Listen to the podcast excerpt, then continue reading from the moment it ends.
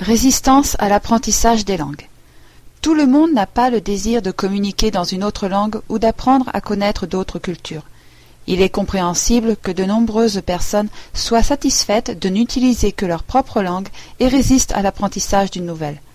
Il est cependant ironique que de nombreuses personnes qui essayent d'apprendre une seconde langue y résistent également activement. La rencontre avec une nouvelle langue et une nouvelle culture peut être stressante.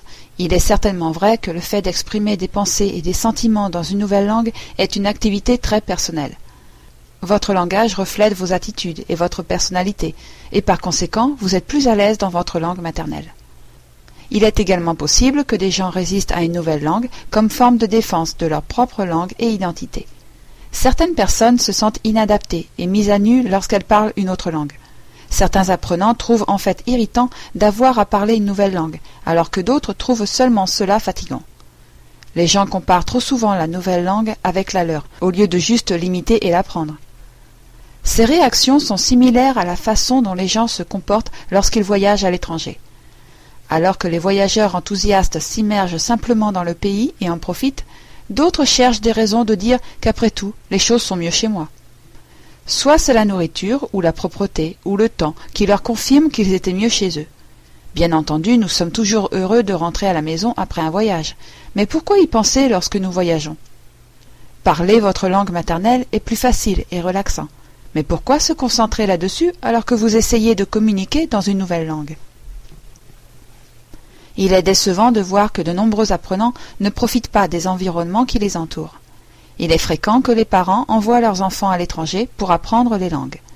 Quand j'étudiais les sciences politiques à l'université de Grenoble, en France, au début des années 60, il y avait de nombreux étudiants venant d'Angleterre et des États-Unis qui venaient étudier le français.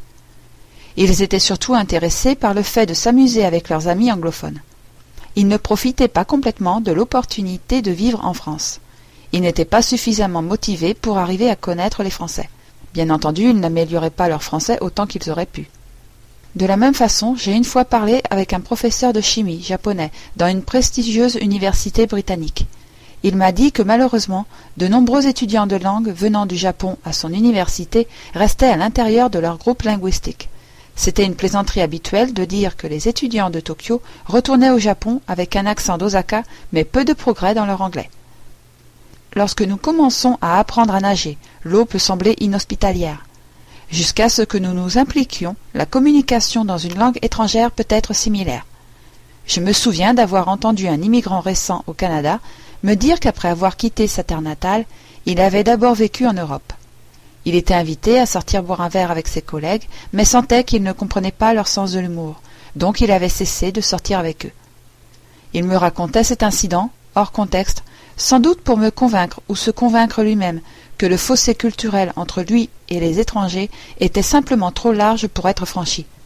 Et cependant, il voulait améliorer son anglais. Il ne réalisait pas qu'il devait apprendre à trouver un terrain commun avec les étrangers, s'il espérait parler couramment d'autres langues. Il n'avait pas l'attitude d'un polyglotte. Les occasions personnelles, professionnelles et culturelles qui se présentent par le fait de pouvoir communiquer dans d'autres langues sont évidentes. Je tire un immense plaisir du fait de parler d'autres langues, que je sois chez moi ou que je voyage.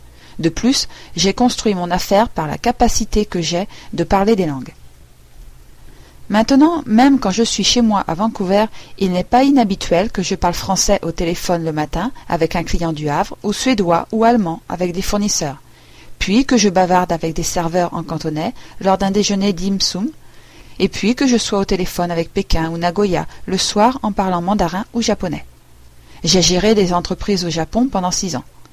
J'ai eu l'occasion de faire des discours à des réunions de l'industrie du bois en Asie, Europe, Amérique latine et Amérique du Nord en japonais, espagnol, italien, français et suédois, en plus de l'anglais.